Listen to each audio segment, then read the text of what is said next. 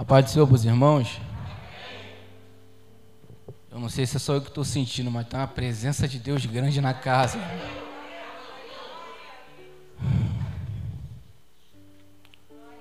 Como nós costumamos dizer que nessa casa Deus fala. Quinta-feira passada, quando começou esse mês da família, o pastor trouxe a mensagem. Eu, eu confesso com os irmãos que quando eu vou estudar a mensagem, nem minha esposa sabe.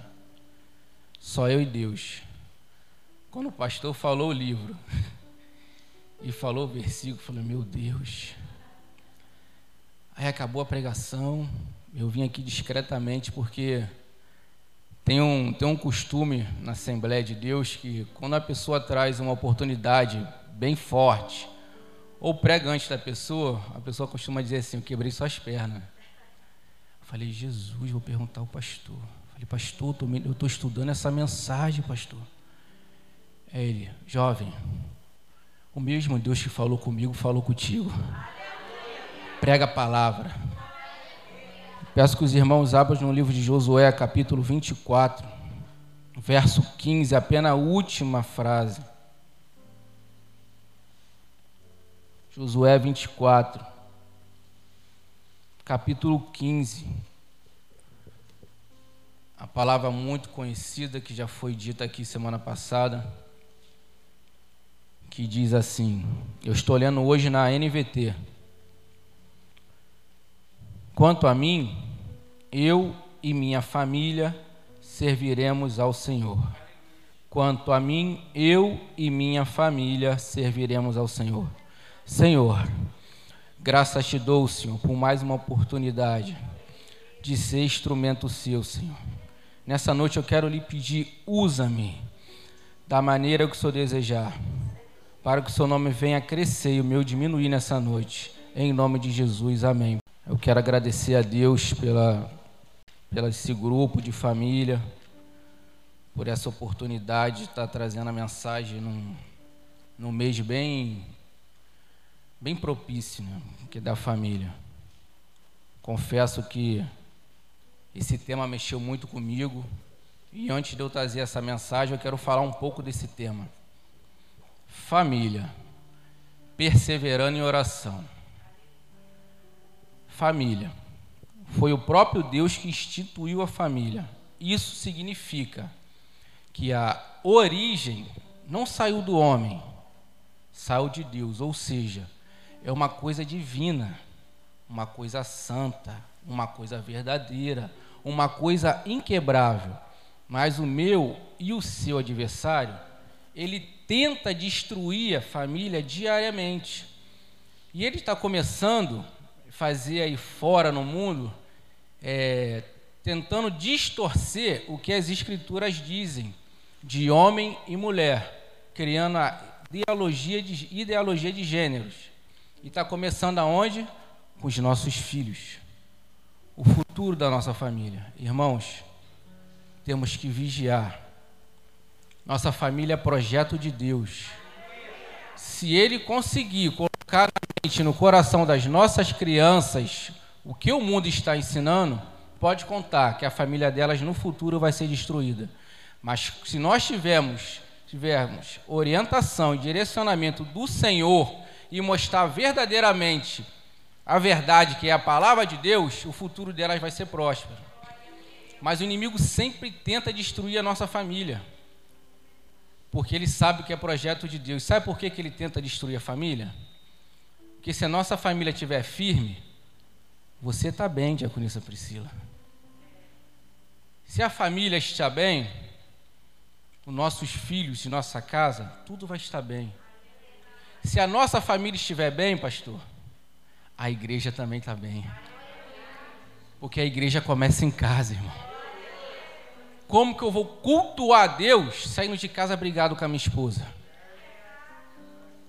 Como que eu vou cultuar Deus se eu maltratei o meu filho ingratamente, sem merecer?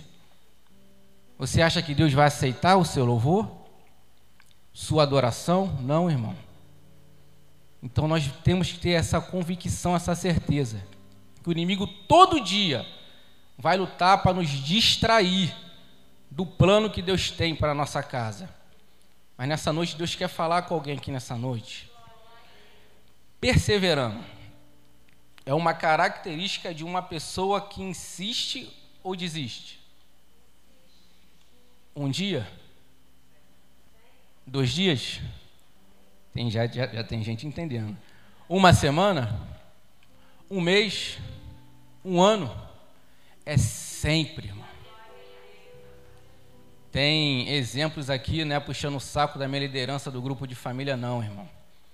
Mas, diaconisa Mônica, a senhora vai entrar nessa mensagem, porque se a senhora olhar para o seu lado direito, a senhora vai ver a perseverança da sua vida. A senhora perseverou nove anos para ver a glória de Deus do seu lado, sentando, adorando e engrandecendo o nome do Senhor. Não foi nove dias, não, irmão. Nove semanas, nove meses, foi nove anos. Quanto tempo você está perseverando? Já desistiu? Já desanimou? Deus escuta, irmão. Só que nada vem, nada vai vir na hora que a gente quer. É no tempo de Deus. Tudo que Deus faz é perfeito. Você já se parou para pensar que se Deus te der o que você quer agora, você está preparado? Deus só dá uma coisa para a pessoa se a pessoa estiver preparado para sustentar, principalmente espiritualmente. Como está a sua vida de oração? Que é o próximo tema dessa mensagem. Família, perseverando em oração, que é um dom da graça de Deus que vem ao nosso encontro, que nos permite uma relação com Deus. A oração que nós temos com Deus é intimidade, irmão. Deus se agrada, irmão. Quer ver Deus se agradar? Ora chorando, irmão. Aquele coração quebrantado, Senhor, sem forças. A Bíblia vai dizer que quando mesmo sem falar, o Espírito intercede por nós. Está sem força para orar, irmão? Não esquenta a cabeça não, o Espírito Santo intercede por mim e por você. Está doendo. Só você e Deus sabe como está doendo, irmão.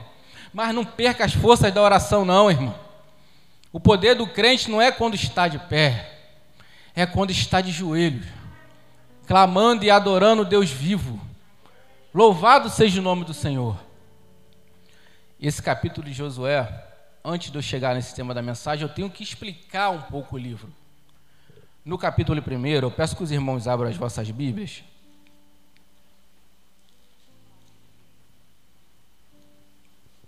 capítulo 1, verso 2, vai dizer assim: Meu servo Moisés está morto.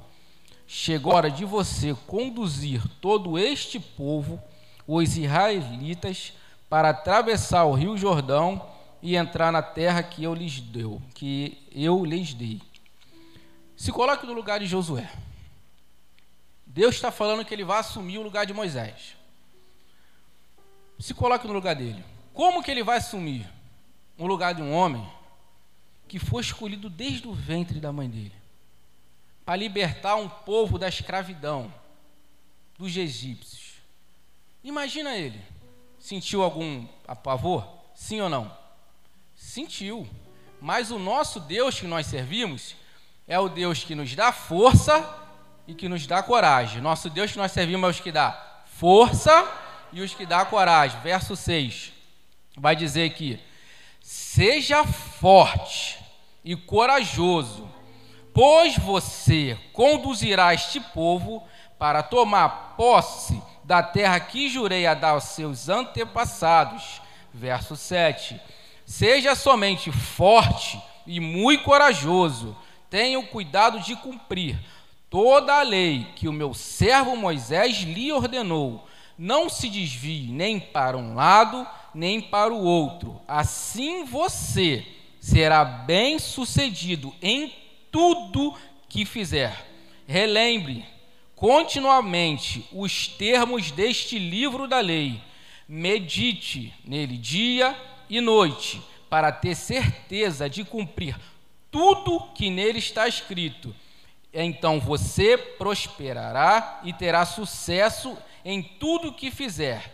Esta é minha ordem. Seja forte e corajoso. Não tenha medo, nem desanime, pois o Senhor, teu Deus, estará com você por onde você andar. Em outras traduções vai estar escrito não temas. Eu, eu, eu já com o André, nós fazemos teologia no campo de Madureira. E foi uma uma aula tremenda segunda-feira.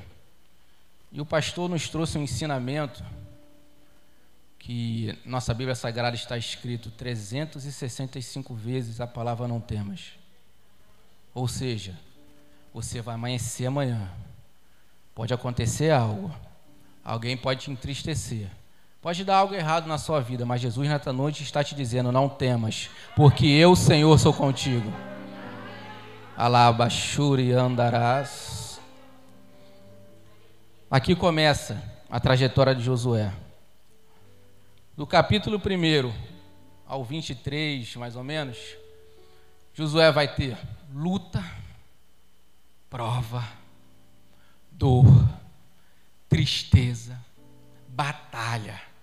Mas no capítulo 24 vai ter a terra prometida.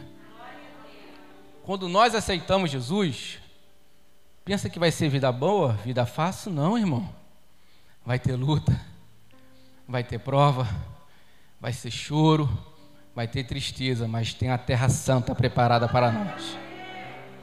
Já tem um lugar preparado para mim e para você, irmão. Nesse capítulo 24, Josué vai começar a lembrar o povo de tudo que Deus já fez para ele chegar até lá. Desde a época de Abraão, de Isaac, de Jacó, Moisés e Arão, como eles foi tirado do Egito, a guerra com os amorreus, com os moabitas, até atravessar o Jordão e começar a guerra para tomar a terra prometida. Só que no verso 13, quando ele lembra o povo todo que Deus fez lá atrás para eles chegar até onde eles estão, nas, nessa NVT, que eu gostei muito de estudar ela, que eu estudo em várias versões, mas essa me deu um, uma linguagem melhor. Verso 13 vai dizer assim: Que eu lhe dei uma terra que vocês não cultivaram, e cidades que não construíram, as cidades onde agora habitam. Eu lhe dei vinhedos e olivais para alimentá-los, embora vocês não os tenham plantado. Ou seja, nós vamos para uma terra, irmão, que nós não plantamos, mas já vai ter alimento. Nós vamos para uma cidade nós não construímos nada, mas vai estar pronta. Quem crê nisso aqui nessa noite? Está preparado, irmão. Mas tem que permanecer. Tá doendo a luta, tá? Mas lá é melhor que aqui, irmão. Lá não tem dor, lá não tem choro, lá não tem planto, lá tem alegria, poder do Espírito Santo.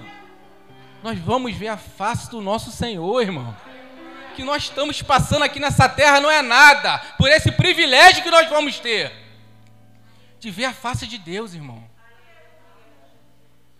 Estão compreendendo a mensagem? E quando Josué falou, eu e minha casa, eu e minha família serviremos ao Senhor, eu separei cinco lições. Dessas cinco lições, tem alguns tópicos nela. Se os irmãos quiserem anotar, fique à vontade. A primeira lição é: uma família ao serviço do Senhor. Nos ensina que é possível servir a Deus através do nosso relacionamento familiar. É possível sim ou não? Como nós somos dentro de casa? Que exemplo de servos de Deus nós damos em casa? Primeira luta, primeira prova, começa a murmuração. Começa a reclamar. Começa a esquecer, igual esse povo esqueceu o que Deus fez lá atrás.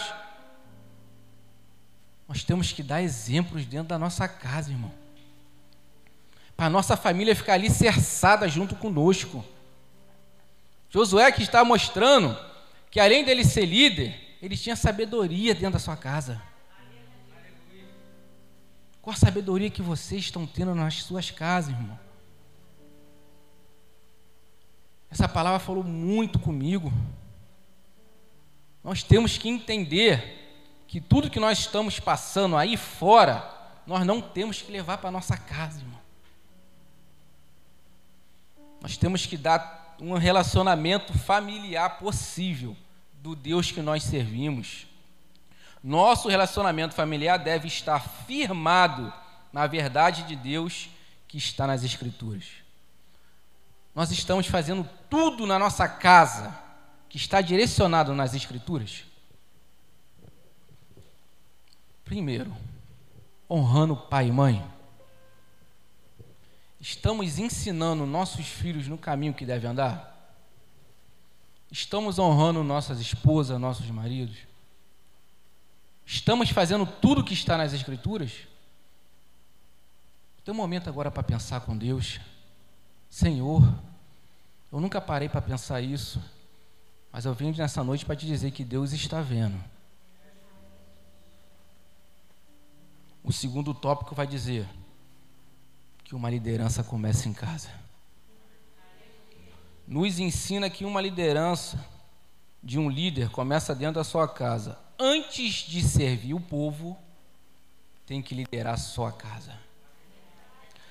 Tem pessoas que se intitulam líderes das nações, planaltos, até líderes também em algumas congregações, líderes no seu serviço, seus chefes. Mas sabe como é a vida deles em casa? Tem pessoas que não lideram nem a sua vida, quer liderar a vida dos outros, irmão. Eu estou falando isso, sabe por quê? Como a, a diaconisa Priscila falou, isso aqui não é puxar saco, não, irmão. Nós temos líderes. Nosso pastor presidente, irmão, é um pastor amigo dessa igreja. Diaconisa Esther, sem palavras. Nossos dois pastores de Zanja, pastor Fábio, lideram a gente com oração, irmão. Gemendo e chorando, mas estão ali conosco. Mas não começa só em casa, começa aqui, daqui vai para casa e vice-versa. Porque eles sabem o chamado que eles têm de liderança. Vocês sabem o chamado de cada um tem na liderança, na vida, e na casa de vocês? Vamos botar a cabeça para pensar. Eu fui chamado para liderar minha casa, minha esposa, meus filhos. E vocês? Tem a convicção de quem está debaixo da liderança de vocês? Eu sei que eu estou debaixo da liderança de Deus que Deus diz em Romanos 13 que nós temos que honrar nossa liderança, como foi honrado aqui. Dá honra para quem tem honra. E há pessoas que se ocupam em liderar multidões e se esquecem de liderar a própria casa. Irmãos, eu conheço homens de Deus, mulheres de Deus, irmão que quando ora, Deus se faz presente. Mas a casa é uma bagunça, irmão. E ninguém me falou isso, não. Eu vi. Certa feita eu fui fazer um, um concerto na casa de uma pessoa. Irmão, eu cheguei em casa com o coração quebrantado. Porque na igreja a gente vê uma coisa, irmão, mas a casa é outra. Nós aprendemos que não é qualquer pessoa que toca na sua cabeça. Que tu não sabe a vida da pessoa. E nem todo mundo que está na igreja dando lugar é servo de Deus em casa. Nós temos que vigiar. Conhecer a vida daquela pessoa. Aqui é um excepcional servo de Deus. Mas em casa. Qual testemunho está dando para os filhos? Os filhos vão crescer aprendendo o quê? Coisa boa ou coisa ruim? Nós somos os espelhos de nossos filhos.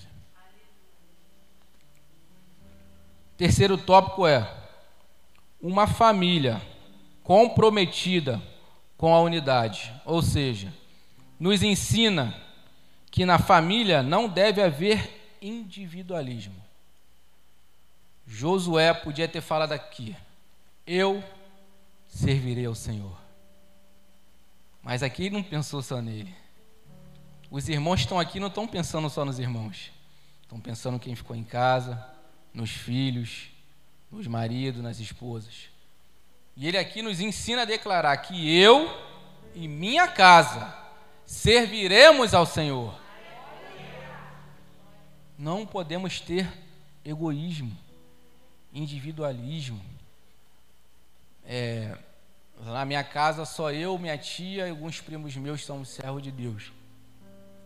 Eu já contei o testemunho aqui da minha irmã, da minha mãe. Deus curou ela de um tumor na mão esquerda, sem passar pela mesa de cirurgia, irmão. Mas é perseverança. E do mesmo jeito que eu perseverei para ser curado, eu estou perseverando para eu e minha casa servir ao Senhor. Persevere, irmão. Não desanima na oração, não. Ah, Diácono Adriano, está demorando. Eu sei. Mas o meu Deus não falha. Quarto tópico vai dizer de. Foi muito forte esse quarto tópico. Um exemplo dentro e fora de casa. Nos ensina que pessoas que servem a Deus devem ser o exemplo para os que estão ao seu redor. Nós sabemos que nós lá fora somos rodeados por uma roda de testemunhas. Eu era de uma igreja lá da Itália de Incal, logo no meu segundo, terceiro ano de convertido. Pessoas que conviviam comigo nesse mundo me pararam e falaram assim: Oi, como é que você está? Tudo bem? Falei: Tudo bem. Aí começamos a conversar, começamos a conversar. A pessoa falou assim: Você não sabe, mas todo mundo fala de você. Pelo jeito que você mudou, o homem que você é hoje, as suas atitudes hoje, o que você faz hoje. Irmão, nós não precisamos falar nada. O Deus que nós servimos faz tudo. Ele que intercede por nós, Ele que nos ensina a dar testemunho dele, que nós na terra somos espelhos de Deus. Nós temos que dar bom testemunho. Irmão, aquele dia, quando ele acabou de falar, foi Senhor, muito obrigado, porque eu estou no caminho certo. Irmão, se não aconteceu isso com vocês, continue, que alguém vai notar a diferença. Se não falou ainda, estão falando, vai chegar no seu ouvido. Continue sendo servo fiel a Deus, para dar testemunho a esse Deus que vocês servem. Esse Deus que merece toda a honra, toda a glória e todo o louvor. Com isso, ele estará dando o exemplo para aqueles que estão debaixo da sua autoridade. E João 13 vai nos dizer que Jesus, Senhor dos Senhores, lavou os pés dos discípulos. Jesus, poder sobre os céus e a terra, lavou os pés de homens pecadores, iguais a mim e a você. Só que no verso 13, ele vai dizer para os discípulos: Vocês não entendem o que eu faço agora, mas depois vocês vão entender. Tem coisa que Jesus faz na nossa vida, nós ficamos até chateados, até nos revoltamos. Mas se nós tivermos paciência, nós vamos entender por que, que ele fez. Esse é o Deus que nós servimos. E no verso 15 ele vai dizer: Eu tenho que fazer isso para eu deixar um exemplo. Jesus é o exemplo a ser seguido, irmão. Exemplo de integridade, exemplo de amor, exemplo de fidelidade, de carinho, de respeito, irmão. Foi Jesus que nos ensinou a ter esse exemplo. Ontem, no curso de casados, confesso para os irmãos que eu nunca vi aquilo na minha vida. Deus falou tremendamente com todos que estavam aqui. Não é porque ele está aqui hoje, não, irmão. Mas Paul dormir ontem foi só pensando naquilo. Diácono Diego. Não sei se a esposa dele está aqui. Tá não. Irmão, o olho daquela esposa brilhando, falando desse homem, irmão do exemplo de marido que ele é dentro de casa, do exemplo que as filhas dela têm dele, como marido, como homem, como sustentador dentro de casa, irmão. Foi a coisa mais linda que eu vi aqui, irmão. A enteada dele mais velha falou assim: mãe, se eu tiver um marido, se não for igual o Diego, eu não quero. Irmão, isso é exemplo, irmão. Qual é o exemplo que nós estamos dando dentro da nossa casa para os nossos filhos, irmão? Diego, continua nessa força. Esse exemplo que foi falado aqui ontem. Eu creio que os irmãos têm que fazer nas vossas casas. Principalmente para os nossos filhos se orgulhar da gente, irmão.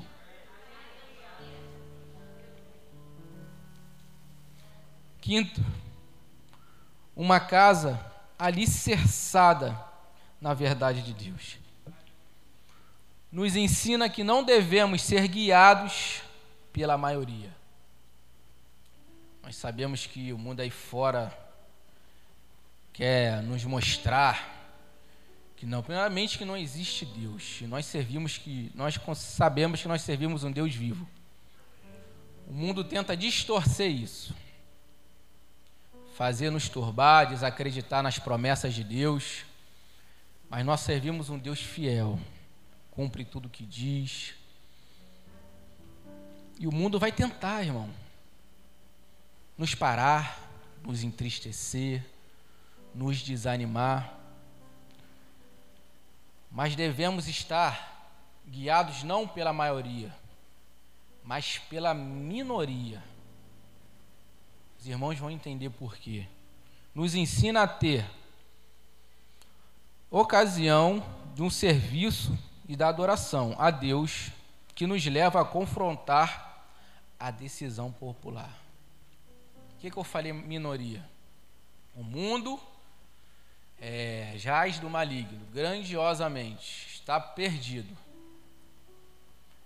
E nós, servos de Deus, humildes, menores da casa, sabemos verdadeiramente o Deus que nós servimos, para onde nós vamos.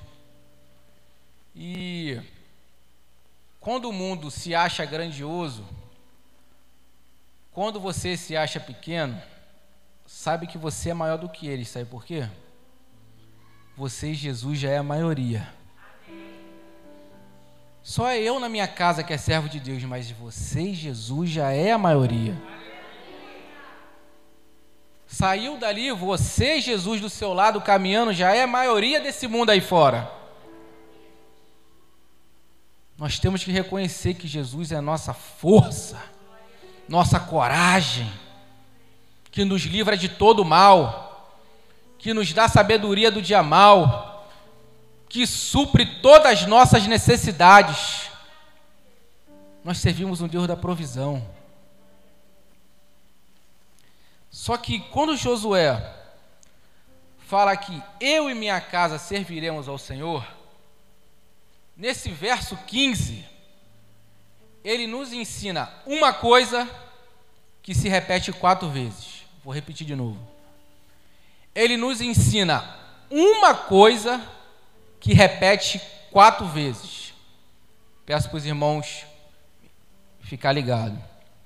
Mas, se você se, recu se recusarem a servir ao Senhor, escolherão hoje a quem servirão, escolherão servir os deuses aos quais seus antepassados serviam além do Eufrates, Josué aqui está nos ensinando. De, antes de ter ele e a casa dele servindo ao Senhor, primeiro tem que servir a Deus. Vocês estão servindo a Deus de todo o coração? A obra de Deus está aí, irmão. O campo necessita, irmão. Nós temos que entender que Jesus não veio para servir. Não veio para ser servido, ele veio para servir. Então, antes de termos a nossa casa servindo ao Senhor, nós temos que servir a Ele primeiro. que as demais coisas vos serão acrescentadas. As demais coisas vos serão acrescentadas. Aquele que está afastado, volta. Aquele que não conhece, passa a conhecer. Aquele que está fraco, fica forte. Aquele que está com medo, fica corajoso. E nós estamos servindo a Deus primeiro. Quer que a sua casa sirva ao Senhor? Sirva a Deus primeiro.